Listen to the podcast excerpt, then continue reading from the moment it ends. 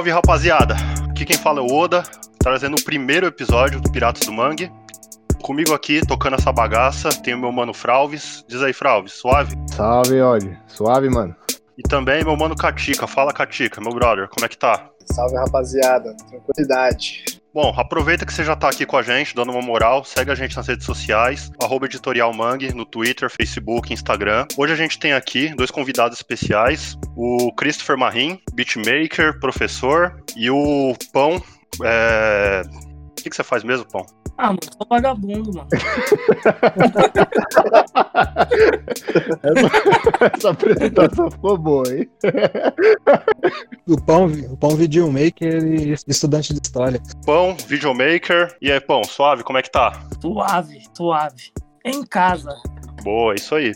Bom, esse daqui, como eu, já falei, o primeiro episódio, né, é o podcast aqui do selo Mangue, nosso selo de publicação de quadrinhos independentes, né, expandindo um pouco. Aí, Katika, quer complementar um pouco aí? Do... Claro, mano. O podcast até tem a ideia de trocar mais sobre a rua, sobre as experiências, sobre quem tá produzindo, quem tá no mercado aí igual a gente do Mangue. Então a gente vai tentar trazer gente da, dos quadrinhos, da música, da cena cultural em si e explorar bastante referência, né? Pirata, porque a gente vai querer roubar várias referências aí pra produções futuras, tá ligado? Isso aí. Mas é, mano, vamos começar aí fazer um piloto, ver o que que dá aí e tentar trazer pelo menos a cada 15 dias aí um novo episódio, né? E sempre diversificando aí, né? Como o Thiago falou aí, tentar buscar um pouco do pessoal dos quadrinhos, de música, que é o caso agora da, da Zero Erro, de artes e também nem quem não tá produzindo, mas tem alguma coisa relevante aí pra falar com nós, né? É isso aí. E aí, Christopher Pão, vocês querem falar um pouquinho do que, que é a Zero Erro, de como que tá o passo atual? Mano, esses. É, é meio difícil explicar, né, mano? É, desde que a gente começou a fazer as paradas assim, a gente sempre tentou explicar e. Mano, era muita treta. A gente sempre deu uma, uma gaguejada aí. Uhum. Aí, nesses últimos tempos aí, a gente precisou, precisou responder essa, essa pergunta de uma maneira mais incisiva. E aí a gente... Velho, a gente é um coletivo de, de, de artistas, né, mano? De, de talentos, assim, né? Tentar reunir talentos que a gente já tem e talentos em potencial a fim de, de divulgar a arte mesmo nossa Pode produção, crer. produção periférica, uma produção underground, tudo nesse, nesse sentido. Uhum. Eu acho que uma, uma boa definição acho que seria essa, porque a gente não é uma produtora, a gente não tem um CNPJ de, de gravadora, a gente também não tem um CNPJ de selo, fica tudo meio difícil assim, mas eu acho que, acho que a gente reúne essas habilidades, né? É, mas, mas é bacana que vocês já vieram do punk, né, do hardcore, e já vinham produzindo eventos e debates em si, né, lá no, na época do, do, dos lances de veganismo, né, de, do hardcore, né. Acho que vocês conseguiram trazer um pouco, bastante disso agora pro, pro lance de rap mesmo, né. O que, que vocês acham que, que foi relevante de trazer dessa época, o que, que mudou hoje em dia, né, nessa pegada? A gente trouxe esse esquema do podcast. Acho mais essa maneira de ver a coisa do, do mundo horizontal. A Zero Erro ela tem, tem meio que essa, essa pretensão de ser uma coisa, uma coisa independente, assim, com essa influência do faça você mesmo. Aí a gente trouxe isso daí mais para dentro do, do, do rap, assim, tal como o Pão falou, das, é, do, do, que cada um faz, assim, e a gente foi meio que foi meio que um aprendizado. Começou a, a entrar no mundo que era um pouco diferente do que tinha no punk. Começou a produzir uma música diferente do que a gente ouvia. A gente já ouvia, na verdade. Quando a gente fala assim do rap, a gente já ouvia já. Mas já começou a produzir mesmo esse tipo de coisa. Começou a produzir isso, começamos a produzir vídeo. Essa coisa mesmo do Faça Você. Ah, da hora, mano. Esse, esse lance de fazer trampo de guerrilha assim, é bem parecido com o que a Mangue faz também, então por isso foi bom trazer vocês aí pra ser cobaia desse piloto aqui, que a gente tá super nervoso pra gravar, pra fazer ficar bom. E, mas eu, eu, já vou começar com uma pergunta já então pro, pro Christopher Pupão já. O que é a diferença mesmo nessa, nessa pegada de produzir banda, vamos supor, quando você estava na banda hardcore punk e agora produzir beat, fazer uma levada mais no punk, no, no rap, né? Apesar das semelhanças das, dos dois sons, assim, o que, que você acha que você vê mais diferente nas cenas em si, assim, atualmente?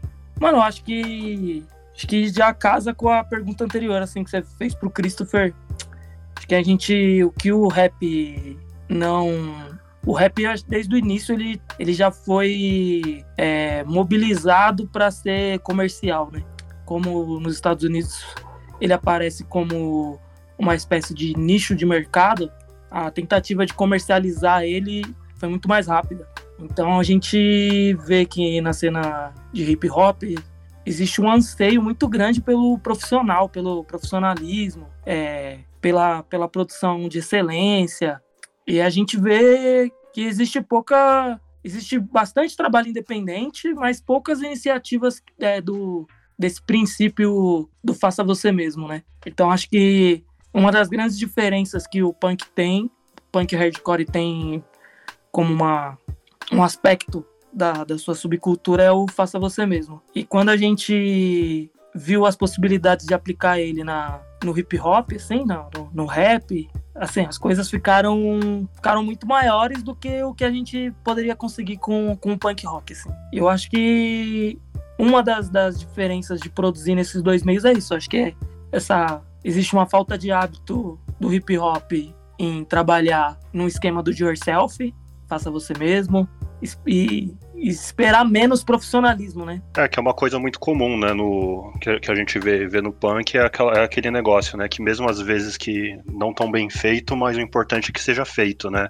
É aquela vontade mesmo de, de botar o negócio para funcionar. É, mas é da, eu acho que é da hora que vocês estão conseguindo meio que chegar num equilíbrio desses, dessas duas visões, assim, né? É exatamente isso que eu ia colocar, é. porque a gente olha o trabalho de vocês, tanto na parte de beat, na parte de, de gravação, na parte de, de produção de, de vídeo, putz, é, é muito foda, assim, cara. É, então, é muito, bem, é muito bem, bem produzido, ao mesmo tempo que ele não perde a essência underground, assim, na, na temática, na, nas letras, né? Na, até no, no som também, né? O mais é, então, é, é acho que é isso, foda, né? O punk, o punk ele é uma música executada por não músicos, né? As pessoas sabem, elas têm a plena noção que elas não são, são músicos e mesmo assim fazem música, né?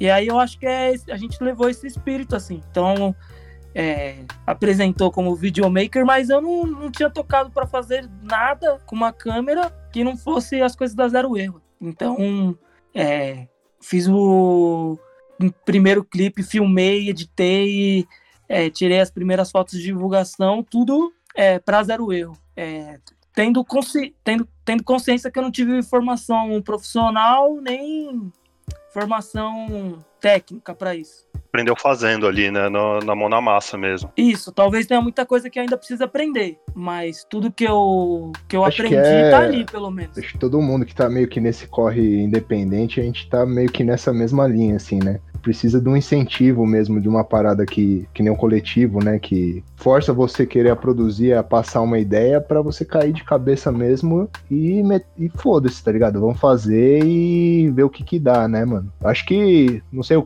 o Christopher também, como é que ele começou né, na produção de beat também, se foi isso. Foi, né? foi. Na verdade, a gente da Zero Erro foi tudo, tudo assim, né? A gente pegou essa coisa do punk, de, de o fato de você não. O Pão falou, essa diferença do punk o rap. Assim, o rap leva mais em negócio profissional, assim, o punk nem tanto. É, mas quando a gente. É, a gente já ouvia, sempre, na verdade, a gente sempre ouviu rap. A gente mora nas periferias, assim, então foi uma música que a gente sempre escutou, assim, nunca deixou de escutar. A gente só não fazia, assim. Mas aí quando a gente começou a fazer, os beats que eu fui fazendo foi. Eu nem não tinha a do que era fazer beat, que era ser beat. Eu fui começar a ter noção dessa coisa mais quando, quando assim como o Pão falou, né, da esquema da Zero Erro. Né? Ele começou a fazer o primeiro vídeo dele para Zero Erro, os, os beats que eu fiz, comecei a fazer, foi tudo para Zero Erro. Então a gente foi meio que aprendendo a fazer essas coisas. Até as, as outras pessoas que estavam envolvidas com a gente, assim, na Zero Erro, as pessoas aprenderam a cantar, a começar a colocar isso dentro da Zero Erro, né? Então foi todo mundo nesse nesse projeto feito por amigos, assim, todo mundo, tipo, se aprendendo, assim, se apoiando. O, o Christopher, e antes que a gente comece a perguntar das influências, né, o que levaram o pequeno Christopher e o pequeno Pão a fazer as paradas, é, como, como nós somos um selo de quadrinho, e esse é o primeiro podcast, muitos dos nossos ouvintes vão vir dessa cena de quadrinho. Então, muita gente não faz ideia do que é o processo de um beat.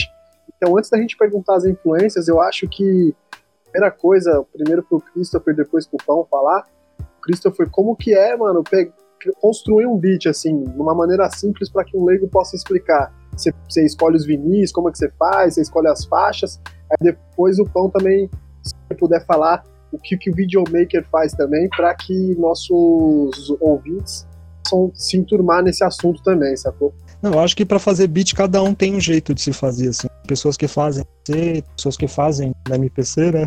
Tem pessoas que fazem no computador. É, para você começar a produzir beat, aliás, esse esquema de produção ele envolve tipo você ter um pouco de dinheiro, comprar tipo os aparelhos necessários para você fazer. É, eu comecei a fazer de um jeito mais simples assim, um jeito mais acessível. É, na verdade, cada um tem um jeito diferente de se fazer.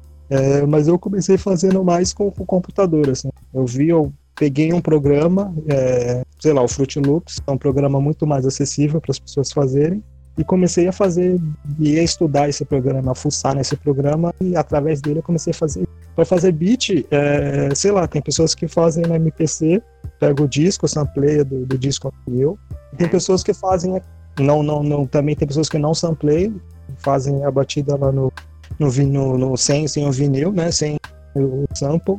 E eu, como eu, eu não tenho MPC, essas coisas, eu uso mais o computador, né? Então eu, tipo, sei lá, eu baixo. Só explicando, escuto... MPC é tipo um aparelho que é a fita, pra quem não sabe o que é. É tipo um programador de batida, assim. Tem uns timbres lá e através desse, desse, desse aparelho você vai fazendo as batidas através dele. Ele é tipo isso, um programador de, de, de batidas. É... é isso, tem esse jeito de se fazer. Né?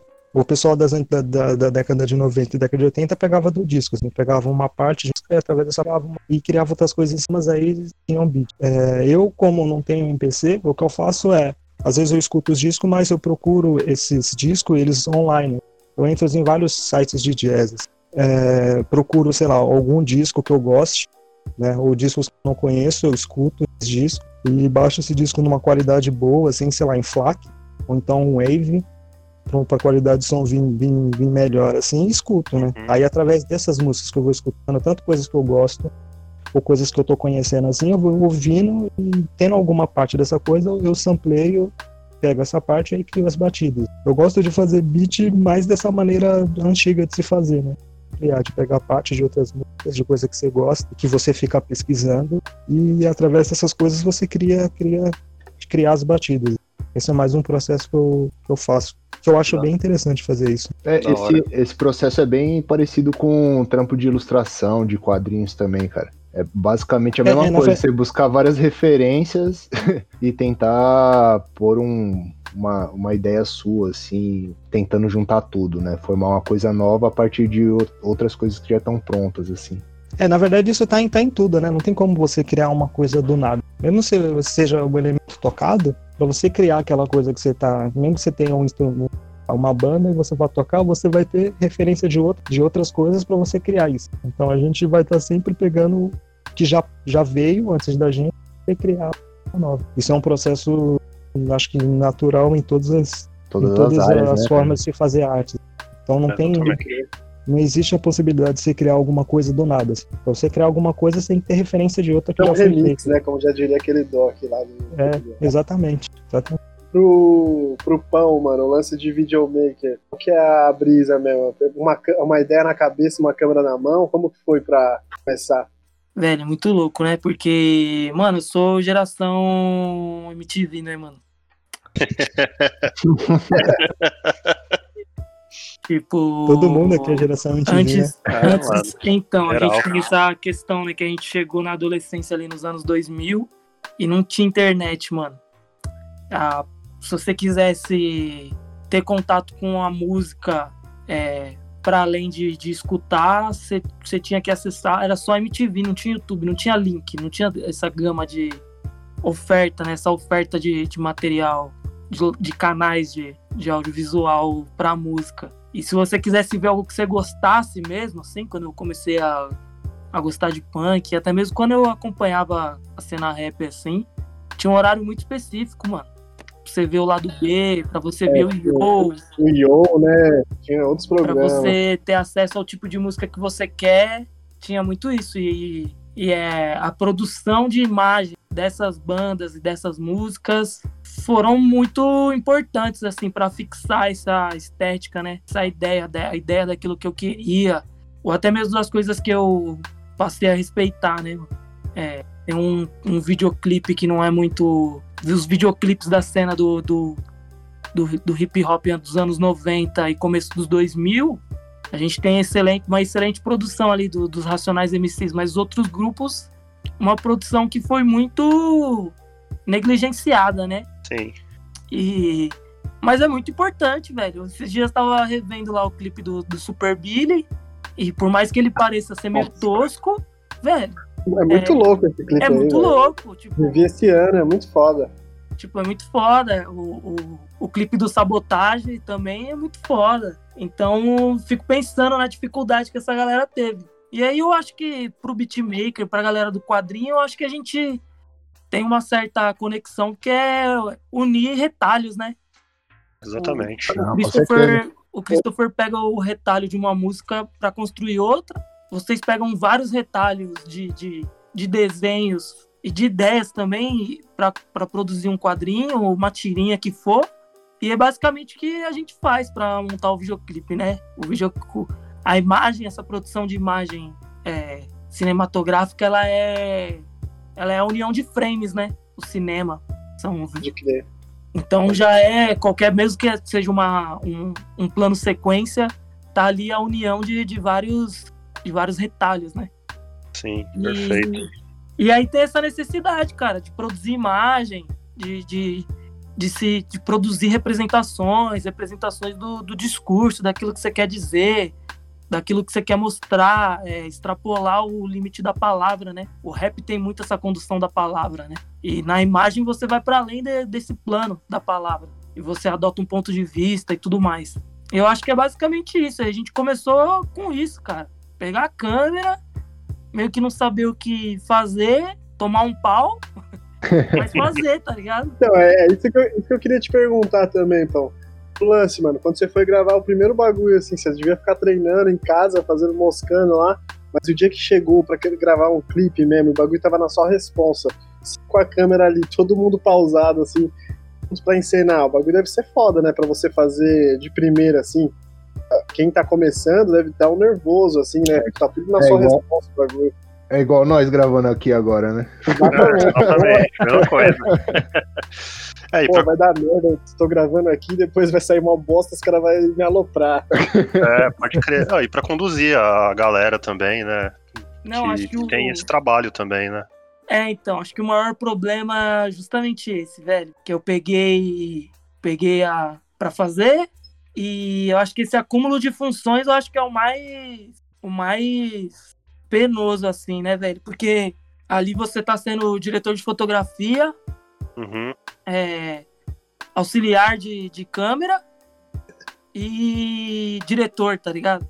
Só que tudo Vai isso fazer a montagem também depois ainda. Não, é, já pensando em como você vai editar, assim, né?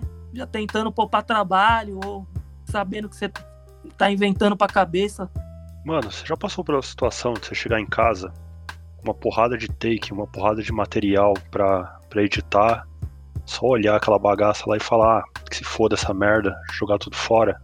É, mano, quando eu saí lá da primeira gravação, que foi meio caótica, assim, nem eu sabia meio que o que pedir pros, pros moleques fazer, como é que ia ficar bom, decidi todos os planos, pá, todas as cenas, todos os cenários. É, cheguei em casa que tinha 53 takes, assim, pra uma música de dois minutos. Puta, mano. E aí eu peguei todos os arquivos e tudo que tinha ficado bom mesmo, assim, na decupagem, tudo que tinha ficado com foco, tudo que tinha ficado com uma boa interpretação deles, assim, não dava um minuto de vídeo, assim, de, de, pra completar a música. Caralho, Então eu mano. tive que pegar Aí. tudo E é foda, hein, velho. E fazer de novo. Mano, parou tudo, tá uma merda isso aqui. Aí a gente foi no mesmo lugar, no outro final de semana. Teve, teve que refazer tudo. E aí deu o primeiro clipe lá do, do Vini com, com o Marginal Gris, que é a Lagarto. E apesar de tudo, que tá bem difícil, assim. É muito difícil hoje em dia, já sabendo o que fazer, o que não fazer, chegar num resultado meio parecido com aquele, assim, por incrível que pareça. Foda, às vezes é o, é, o, é o trampo, né? Que bagulho, o suor, e a gente fica se cobrando pra repetir e tal. Embaçado mesmo. Né? É espontaneidade, né? Sai espontâneo, sai, sai mais natural, né? Aquele pico lá era onde, cara? Mano, aquele lagarto. pico, a gente, a gente chegou lá e tinha um cara que ele era meio que mestre de Kung Fu. Pô, É. esse Ah, é o bagulho dojo do cara O? Christopher, É o Christopher. É, o tipo Christopher isso. tava junto, mano. E aí eu não vou passar de mentiroso aqui, né, Christopher? É, é, pode falar. Manda bala. E com, mano, com uns Shaolins, assim, uns, uns é, discípulos, assim, né, mano? De verdade, assim, vestido de ninja e tal. Caralho, E a mano, gente que ass- brisa. É. E aí ele falou que ele era o filho do dono e fez a gente assinar um termo de responsabilidade que a gente não ia dizer aonde a gente tinha gravado o clipe, que ele ia autorizar só se a gente não fizesse a propaganda de onde foi gravado, porque muita gente procurava lá pra fazer locação e não pagava nada. Pode Mas crer. foi, mas foi numa fábrica abandonada ali no.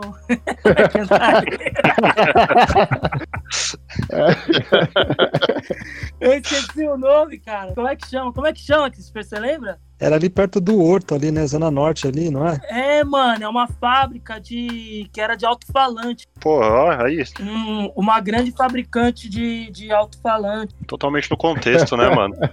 Mas Pode. Pois bagulho deixa, o- deixa o clipe no link, passa o link aí pra gente subir na postagem e tal, Bravo. pra você poder assistir. Vou Ó, colocar, achei- pode deixar. Bravox, Bravox, velho. Ela.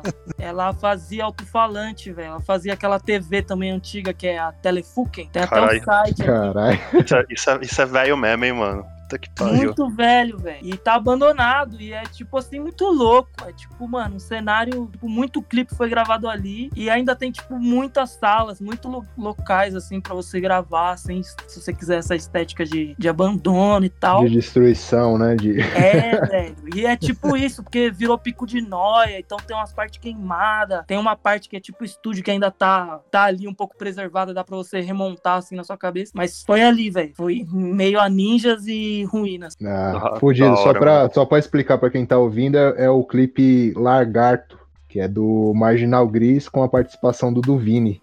É, a gente vai deixar o, a gente vai deixar o link aqui na descrição do, do podcast. O canal. Se inscreva. Ó, agora, partindo pra parte das influências aí, agora que eu quero saber, porque agora é a hora do Piratas do Mangue mesmo, que a gente vai anotar todas as ref aí que tiver. O pequeno Christopher aí, manda aí um- uns beatmakers aí, cara, ou, ou então sons de rap, de jazz, uma, uma influência aí, cara, que tá curtindo pra poder fazer seu trampo. Claro que o beatmaker não pode revelar da onde ele tira né, algum, algumas joias, mas dá uma, uma sessão de ref aí pra gente. Porra, velho. Parte de influência. Mano, É, pra apesar de eu, todo mundo quer saber. Apesar de eu produzir os bagulho assim, eu não tenho, eu não escuto muito beatmaker não. Mas tem uns caras que eu gosto assim, e eu pô, gosto do, da estética assim. Sei lá, o o, o Mad Lib, eu gosto pra caralho assim da estética que ele cria no bagulho assim, eu acho muito louco, né? Sei lá, de beatmaker assim, que eu lembre, o Nine Wonder, os caras da, da, da- de 90 lá, o Premiere, o Pit Rock, esses caras eu acho muito louco assim que é uma escola de rap que eu escuto mais, assim. Na verdade, eu escuto um monte de coisas, mas é essa parte da década de 90, do, tanto do Pit Rock quanto do, do Premiere, eu acho legal também. Os caras mais novos, assim, sei lá, o, o Damo, The Fund Monkey também, que é um maluco que produz os bagulho que é muito louco também. Ah, e isso, né? Sem contar outras coisas. É que eu escuto um monte de coisa, né, mano? Eu escuto desde O do, você tá hard... escutando essa semana aí, Christopher? Essa O que, que eu semana tava...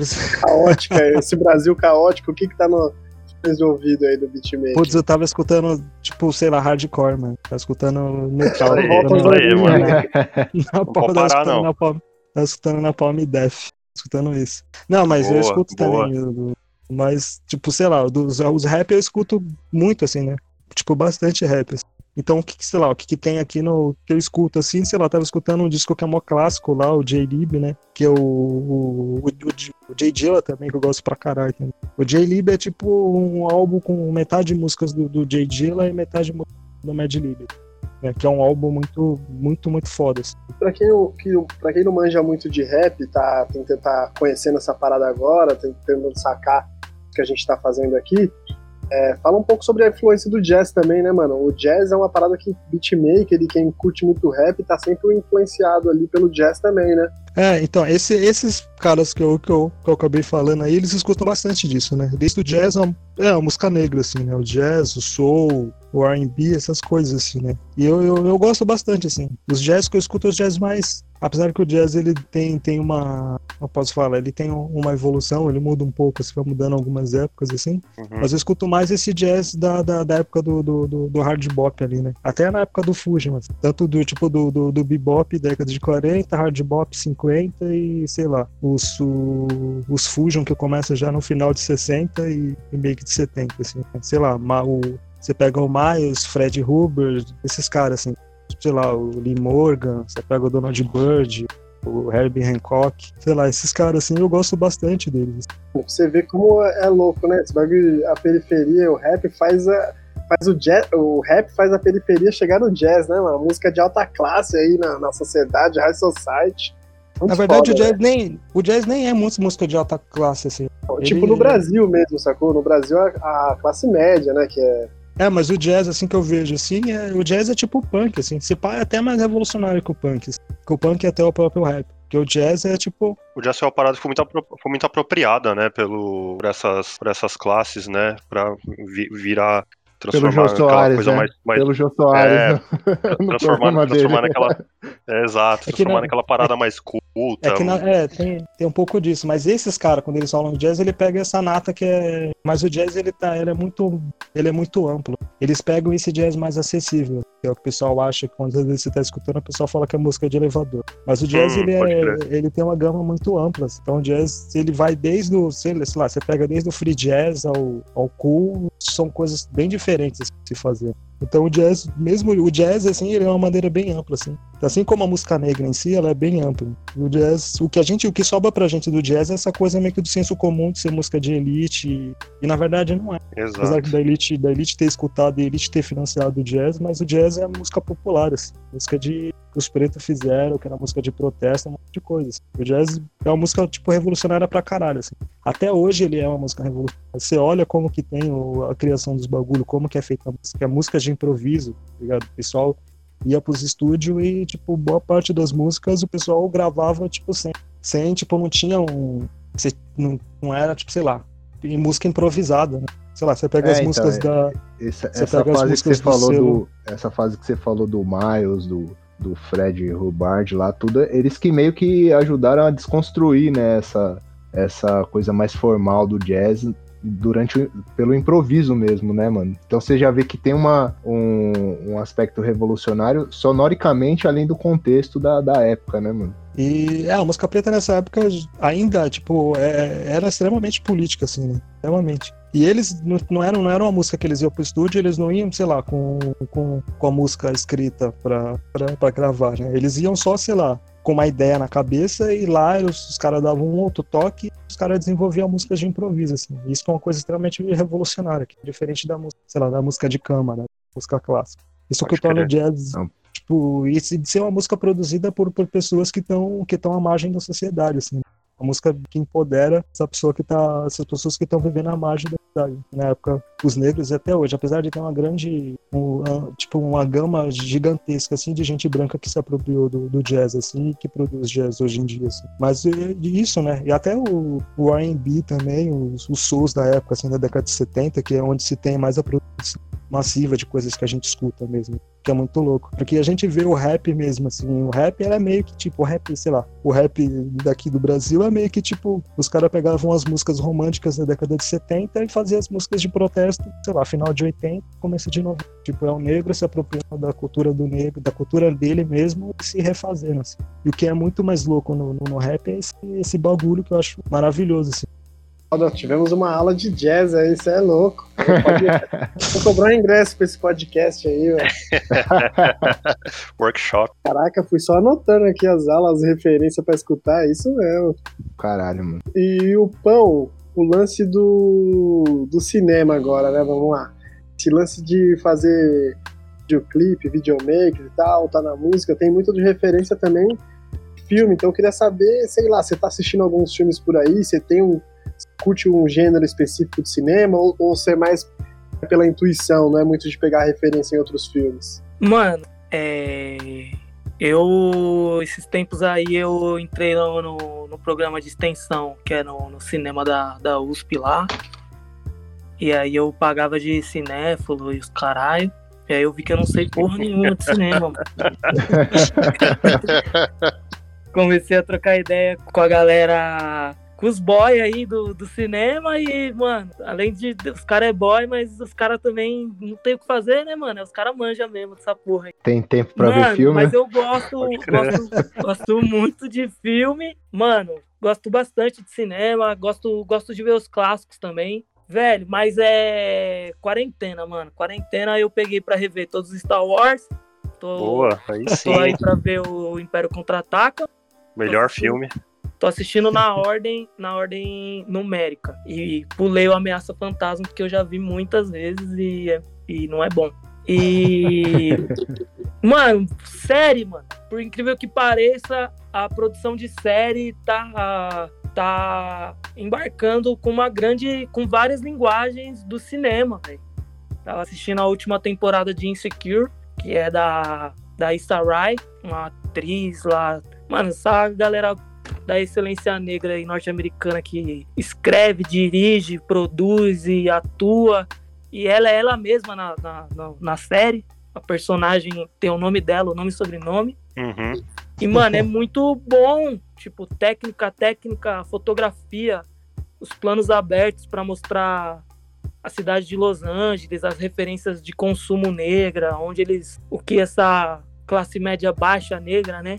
Ele é é sobre isso, né? Sobre uma, uma camada negra média ali que já se formou e tal. Tanto essa questão técnica até essa questão de linguagem, né? De mostrar outro ponto de vista, assim, porque a gente vê pouco. Existe uma classe média negra no, no, nos Estados Unidos, é, talvez aqui no Brasil não tão muito consolidada, a gente não tem essa perspectiva de narrativa. E ela faz isso de uma maneira muito boa, assim, mano. Eu achei muito foda. Assisti também é, traduzindo aqui, tá no Amazon Prime lá, chama Pequenos Incêndios em Toda Parte. Mano, muito boa. Muito boa também, é baseada ali nos 90. Passa assim umas festas que. Umas festas lá na, na série, tá tocando uns rap 90. Eu fico, caralho! o bagulho é foda, né, mano? bagulho, tipo, casa demais, fica muito certo, velho. E, mano, e acho que é, acho que por aí, assim, velho. As coisas que eu tô vendo estão basicamente por aí, é, de, de, de, do audiovisual, assim. Eu, eu sou meio panguão, às vezes eu passo o dia no computador e não vejo nada. Só vendo vídeo de tutorial e, e lendo notícia no UOL. Mas eu acho que é por aí, velho. Essas duas últimas coisas que eu vi que, que, que, assim, me influenciaram bastante até, não só na questão técnica, mas na questão de produzir ideias. Pode crer, da hora, mano. Que massa, cara. Tem o Atlanta também, Atlanta é muito louco. É, né? Atlanta. O Atlanta, é, Atlanta, então, velho. Atlanta tô vendo, cara. E, porra, é sem palavras o Atlanta, bagulho, o Atlanta cara. é minha ideia, é minha história, né, velho? Tô eu ali. História de, história de muitos, né? É, eu não quis falar, mano. Eu não quis falar pra eu não ficar muito ali. Mas é, tipo, é eu todinho. É, ali, ali acompanhando os caras, né? Apagando incêndio. É, mano, tentando meter o empresário falido e. Pode pá, mano, biografia. Então é isso aí. Quiser conhecer o pão aí, é só ver Atlanta. Bom, então, pessoal, acho que acho que é isso então. Galera aí, pão, Christopher, quer fazer um jabá aí das redes sociais da Zero Erro? é, onde que a gente acha vocês? Como que a gente acompanha o trabalho? Mano, é, a gente, a gente, nas três principais, se você procurar zero erro tudo junto, a gente tá em todas. É, mano, arroba zero erro, arroba zero erro no YouTube, onde tem os videoclipes que a gente tá produzindo, todo, todo o material que o Christopher produziu aí de, de, de música, de artistas que ele produziu, arroba zero erro, Spotify, plataforma de música. E Instagram, Facebook, tudo arroba zero erro. Boa, da hora. E aí, Christopher, quer deixar um recado aí? Pô, acho que é isso aí que pô, mano. É, esse é o som de Cloud aí, mano. Já divulga também. Fala aí do que Nossa. você vem produzindo semanalmente aí no Beat Brasilis aí. Nossa. Brasilis aí, fala do Nossa. projeto aí. Vocês Ah, têm que é parar tudo. Todo mundo que tá ouvindo isso aqui tem que parar, entrar lá no, no SoundCloud do, do, do, do Christopher Marim e ouvir o beatzinho que ele fez do disco do Steve Wonder, que é sensacional. É muito bom mesmo. Explica aí. Ei, Christopher. Fala aí um pouco desse, desse projeto aí que você tá participando do, do Beat Brasilis aí, como é que funciona, o que que tá saindo. Ah, mano. Não, esse bagulho do Beat Brasilis é, é, é da hora. Eles já faziam os encontros. Beat Brasilis é tipo, sei lá, o pessoal fazia uns encontros pessoalmente, assim, escolhia um disco e esse disco o pessoal ia fazendo batida em cima, assim, né? Ali no centro. O pessoal fazia isso. Aí, como tá esse esquema da quarentena, o, o pessoal do, do, do Beat Brasilis, né, eles toda quarta-feira, eles, é, às duas horas, eles escolhem um disco. Aí eles disponibilizam um disco no SoundCloud deles às duas horas da tarde. Aí você tem que fazer um beat usando um sample do disco que eles, que eles apresentam. O da quarta-feira de, de ontem foi um disco da Maísa, disco de 58. Convite para ouvir Maísa. Pô, né? foda Aí demais. Eles, eles dão um disco, aí você tem das duas horas até sete e meia para ouvir o disco, escolher um sample e fazer uma batida e enviar para eles, né? Até sete e meia. Aí Boa. depois, oito e meia, o pessoal faz o- a audição do- dos beats através do Zoom. Disponi- Disponibilizam uma sala lá. Aí fica todos os beatmakers, né? Ouvindo, ouvindo os beats que foram produzidos. Aí no dia seguinte, na quinta-feira, o pessoal disponibiliza tudo no, no SoundCloud deles, no Beat. Então acho que é, é bem- bacana, assim. Até uns caras, tipo, conhecidos assim, da cena que canta, participa, assim, sei lá, Rincon, Rashid, Kamal, os produtores, sei lá, Renan Saman, esses caras tudo participam lá. né? Tem até, Mas um, é- tem até um camarada meu também que eu participei do podcast dele lá, o Eduardo Hyde, que é do Stereocast, ele também tá participando. Participou agora nesse último, né, que você falou da Maísa. E eu acho que é muito foda, cara, pra, mesmo pra quem não produz, né, você ficar de olho no, no Instagram, ouvir o disco um dia antes e depois ver o que o pessoal produziu, assim, é, eu acho muito foda, assim. É, é um jeito bem demo... é um jeito legal de você fazer, de você, de você ficar, é, sei lá, você permanecer com essa cultura do, do, do, do rap, assim, né? De se reunir, escutar o bagulho, trocar ideia do bagulho, assim. É um bagulho muito louco. Acho mó legal. E conhecer novos discos aí, antigos, né? Que a gente não. Eu, por exemplo, tô descobrindo vários discos aí que eu não. que eu nem manjava, Aham. né? Eu acho muito foda isso aí. É, teve esse da Maísa, teve Stevie Wonder, teve um disco do, do, do Quincy da Jones, Vanusa. trilha sonora, Vanusa, teve tem um monte. Então acho é muito louco, cara. Muito louco. É tipo uma sessão terapia de beatmaker às quarta-feiras. assim. Muito louco. É, então. aí- você tá em casa trampando, tá fazendo alguma coisa, em vez de ficar ouvindo aqueles lo-fi hip hop do YouTube e tudo, vai É. ouvir o Beat Brasilis Vai ouvir o depois Beat lá. Brasília, exatamente. Pra quem tá trampando, muito vale. Semana pra trampar. pra quem, pra, pra quem tá trampando de casa aí é uma boa pedida. E é, um, e é um bagulho bem acessível, né? Qualquer um pode participar lá. Você vai lá, escuta o bagulho, faz seu beatmake, seu beat e manda. assim. Boa, pra É quem é, bem- bem beatmaker também, fica, É. fica a sugestão. Pessoal aí, tem alguma indicação? Eu tenho. Queria falar aqui de um, de um trampo que eu fiz esse. que foi publicado recentemente, que é da revista Pé de Cabra. É, já é o terceiro ano consecutivo que a Pé de Cabra vem publicando uma antologia de quadrinhos, né? É, a, a primeira antologia foi sem, sem tema nenhum, né? Eles abrem uma convocatória e aí você produz um quadrinho ou ilustração, passa por uma seleção e publicam, né? Então nesse primeiro não teve nenhum tema. Na do ano passado foi um tema doença, né? tema Uhum. bem. Deu para explorar bastante, ba- bastante história bizarra aí do, do underground. Eu participei no. É a premonição, né, do que tava por vir, infelizmente. é, Exato. Se você for ver a, a quarta capa do, da revista, já tem um corona sentado meio tristinho assim, né? Então, acho que os caras cantaram a bola. e agora nessa última é o tema televisão. Então vieram várias histórias aí da televisão brasileira, da televisão brasileira, tudo. Eu participei com uma história, né, a história que abre a revista. É, eu acho que é válido o pessoal dos quadrinhos aí dar uma atenção, procurar mais sobre a revista, sobre o selo Pé de Cabra. Tem outras revistas também, outros quadrinhos underground bem foda, assim. Vocês podem procurar lá pelo Instagram da Pé de Cabra, né? Revista Pé de Cabra. E para comprar as revistas ou no Ilúria da Pé de Cabra ou nas comic shops que já estão com ela aí vendendo já, né? Tem a Ugra Press, tem a Loja Monstra, Itiban e mais algumas que eu não vou lembrar agora, mas na sua cidade é válido você procurar para ver se já está disponível lá. Revista Pé de Cabra 3 Televisão. Essa é a minha dica. Primeira dica Da aí do hora. podcast. Dar a minha dica aqui. Eu vou roubar com o meu primeiro episódio e vou mandar logo duas. Vou mandar um cara que eu tô escutando muito, mano. Essa semana aí de tempo de quarentena. Vou meter o Christopher aqui, é o Jazz também. É um trompetista que eu descobri aí no, no Shuffles aí do Spotify. Chama Lester Bowen, tipo de David Bowen, sobrenome, mas o primeiro é Lester. É um trompetista que era daqui de um grupo chamado Art Ensemble of Chicago, que eu acho muito foda, experimental também, traz uma raiz de música africana. Pessoal free jazz, né? Exatamente, é bom demais, mano. Putz, eu tô viajando nesse. Eu não manjo quase nada de jazz, mas eu tô viajando nesse som desse maluco e do grupo que ele faz parte também. E também queria indicar o filme, né, que nós todos aqui, acho que quase, quase nós todos, eu não sei se o Paulo Christopher assistiu, mas o Odd Alves, que é o de Nineties também, tá no Amazon Prime, velho. Puta filmaço, a história do moleque na época de skate aí, anos 90, Golden Era, recomendo demais, velho, filmão. Boa. Eu não tenho muita coisa pra indicar, não. Não tô fazendo muita coisa, trabalhando pra caralho. Mas, enfim, o que eu tô vendo é, atualmente, que tava pendente aqui na minha lista, que eu tenho pra indicar, é o Atlanta, né? A gente citou aí. Cara, a série é fenomenal. É, eu acho que até dispensa comentários. A produção é incrível, a história também é muito bem conduzida. E também tenho pra indicar aqui. Não, não tem outra coisa pra indicar, não. Só o Atlanta mesmo.